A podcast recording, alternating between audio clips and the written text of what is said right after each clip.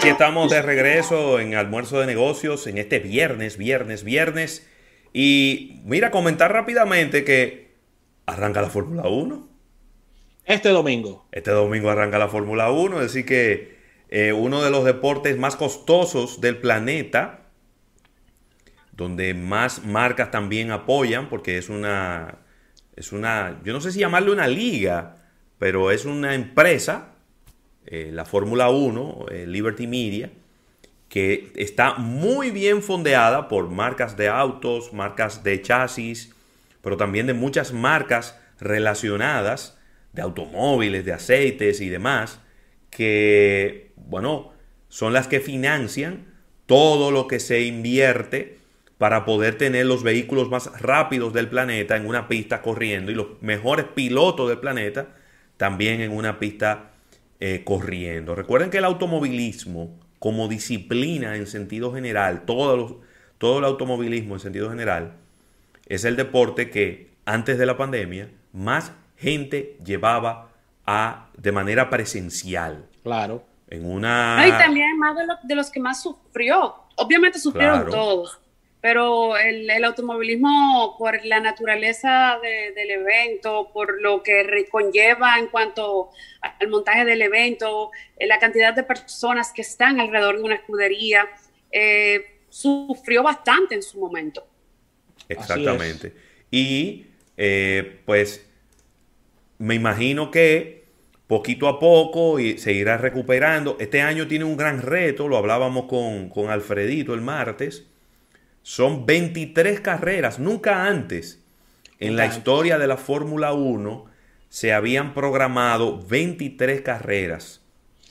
Y eso obviamente va a poner en la palestra del deporte la, eh, Fórmula 1, ¿no? Que de repente tú tienes una carrera ahora y tienes que esperar eh, tres semanas para que ocurriera otra. Ahora no. Ahora van a ser mucho más frecuentes las carreras y parecería por lo que, por lo que vimos en las, en las pistas de, prueba, parecería que va a ser una temporada un poco más reñida que las anteriores, en donde el equipo Mercedes-Benz, pues eh, la verdad es que le dio pela a todo el mundo y dejaba a todo el mundo botado atrás.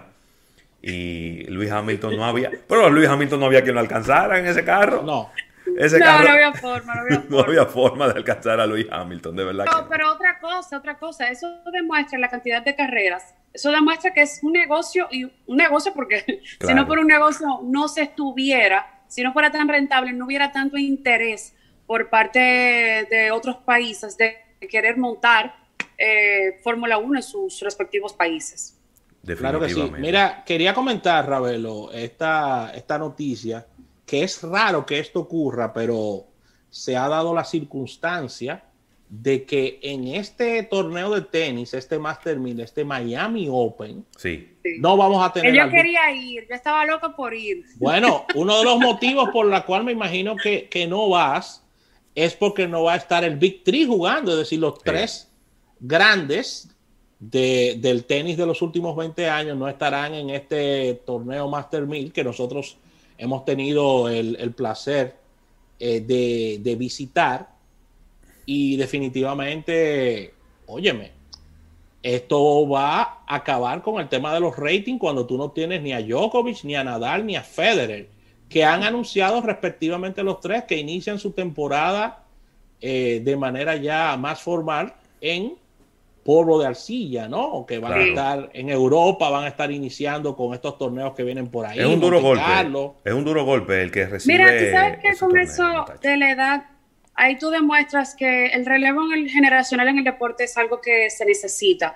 Eh, si bien es cierto, eh, todos adoramos, idolatramos a las tres personas que mencionaste, a Federer, que viene de un año y varios meses sin jugar, más de un año sin jugar. El mismo Rafael Nadal, que ya ha aprendido a no, no, tener que jugar todos los torneos en un año en el tenis, en el cual ha sido bastante irregular. Y Djokovic también se entendería un poquito más prudente que dada la edad que tienen, quizás te tengan o tomen la decisión de cuidarse un poquito más para el circuito de arcilla, que ya está al doblar de la esquina. Y ahí tú entiendes de verdad que el relevo generacional en el deporte es algo importante. Claro. Porque lamentablemente no vamos a tener a todas esas figuras y no es porque no les gusta el torneo, porque el Miami Open es uno de los torneos favoritos dentro del circuito. De hecho, le, dicen el quinto Grand Slam por, por, por lo bien que se pasa allá en, todos los aspectos que envuelven un evento. Eh, ellos estaban deseosos, de hecho, todos estaban anunciados eh, hace unas cuantas semanas, pero ya con el inicio del torneo se fueron bajando cada uno de ellos por el asunto físico, por el asunto de salvaguardar su, su de estar bien para las... las Pero fíjate, Natacha, fíjate cómo el hecho de que el torneo de Indian Wells, que también es un Master 1000, se suspendiera por las restricciones que hay en el estado de California, arrastró al Miami Open. Porque si bien es cierto que ellos todos, y son geniales, en el manejo de sus relaciones públicas. No, que tengo que cuidarme, que que yo que yo cuánto. La realidad es que ellos dijeron, ¿y para qué yo voy a ir para Miami durante dos semanas para después tener que... Es decir, yo estoy en Europa o en Qatar, como estaba Federer. Yo voy a coger un 24 horas de avión para ir a Miami para después coger dos días de avión para, para irme para Europa donde comienza la temporada de arcilla. Entonces ellos decidieron que como el único torneo Master 1000 que había de este lado del mundo era el de Miami, no valía la pena participar. Y eso es algo que se... Yo no sé qué raro que no, no he escuchado voces más contundentes quejándose de que los jugadores no fueron. Quizás el hecho de que eh, el, torneo de Miami quizá está en una zona muy privilegiada, donde está muy cerca de Latinoamérica y de, y de toda la parte anglosajona de los Estados Unidos y Canadá, yo no sé si va a tener repercusiones eso en los ingresos de ellos, porque hay que decirlo, esos son los tres jugadores que atraen público y Serena también se bajó, que es la principal dentro de las damas. Digo la principal no porque sea la jugadora número uno del mundo, sino porque es la que más público atrae, jugándose en su ciudad, en su país, que es los Estados Unidos.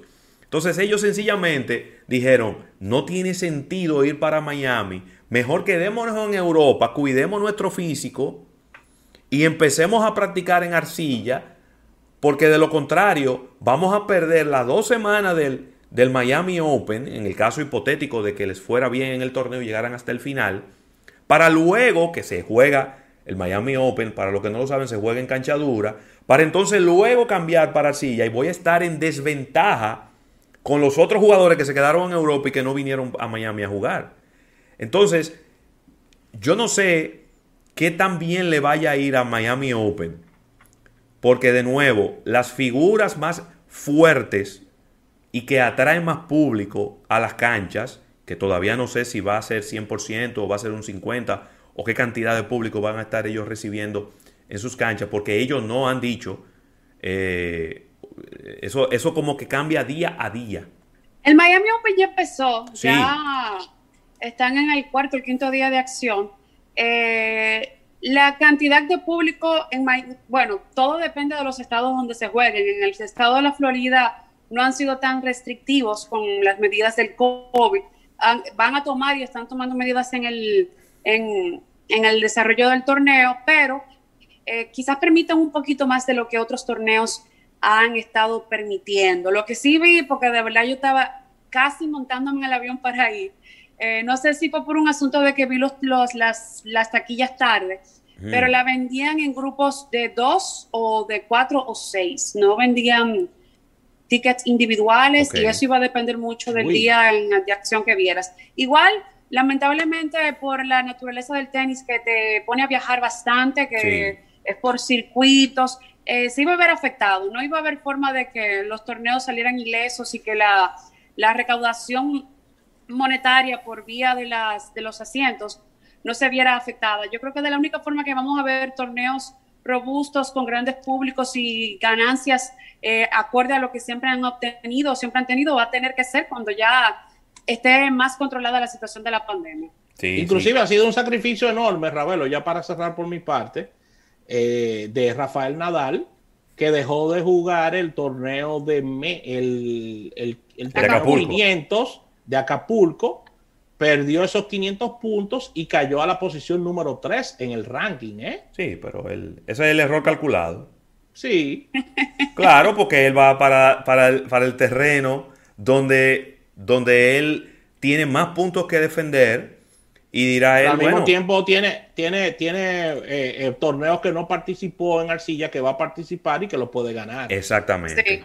También otra... Eso va a poner una situación interesante este año porque con la cantidad de torneos que no se jugó el año pasado, eh, que quedaron vacantes en puntos, va a poner una situación interesante de no tener ciertos campeones defensores que por el hecho de que no se hizo campeonato el año pasado.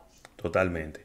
Pues, otra que se había bajado también del barco eh, temprano fue Naomi Osaka, que también es una jugadora que atrae mucho público por su manera de ser, por su, vamos a decir que por su mezcla de razas, ¿no? Ella es una mezcla de una japonesa con un haitiano, e, es una mezcla muy, muy rara eh, desde el punto de que vista... Que representa entonces a los Estados Unidos. Exactamente. No, ella representa a Japón. Ella representa a Japón. A Japón, lo que, pasa, lo que pasa es que ella se desarrolló como jugador en Estados Unidos. Y vive, Exactamente. y vive en Estados Unidos, pero ella representa a Japón, ella utiliza la bandera de Japón, pero es una jugadora que ha traído mucho público por lo que ha hecho en la cancha, porque le ha ganado a Serena Williams ya en varias ocasiones y tampoco está participando. Entonces, nada, después veremos más adelante cómo van el tema de los ratings eh, cómo estuvo el tema de las taquillas en Miami.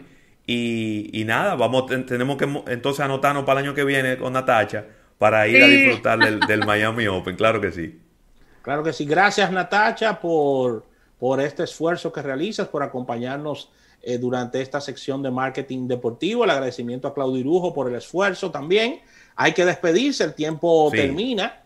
Ya inicia la Semana Santa, buen fin de semana para todos. Agradecer a Lubricantes Amali el agradecimiento al TIS por el auspicio de esta sección y a nuestros patrocinadores eh, principales, Asociación Nacional y Centro Puesta Nacional. Así que buen fin de semana, pásenla bien y ya ustedes saben, cuídense Mira, Rafael, quiero tomar unos segundos solamente para felicitar a mi hija Estefanía Ravelo, que está de cumpleaños mañana.